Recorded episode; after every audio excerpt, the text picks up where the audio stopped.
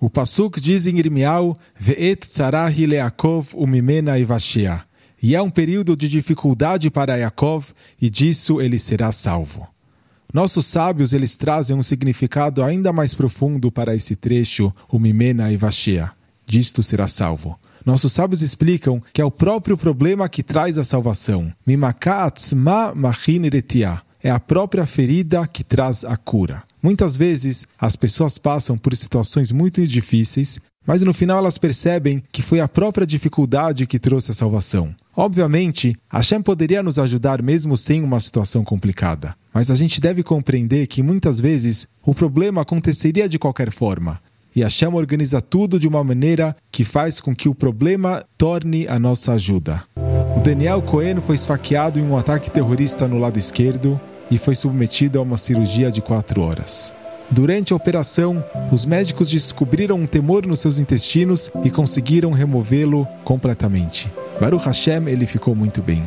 Ele escreveu depois dessa cirurgia: O ataque terrorista salvou a minha vida.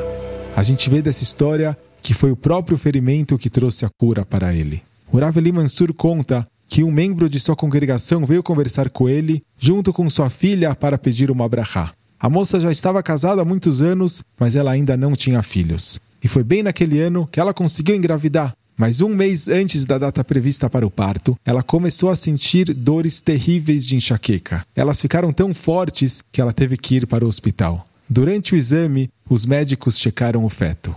No início, eles não conseguiram observar nenhum batimento cardíaco no bebê, mas finalmente eles conseguiram ouvir um som muito fraco.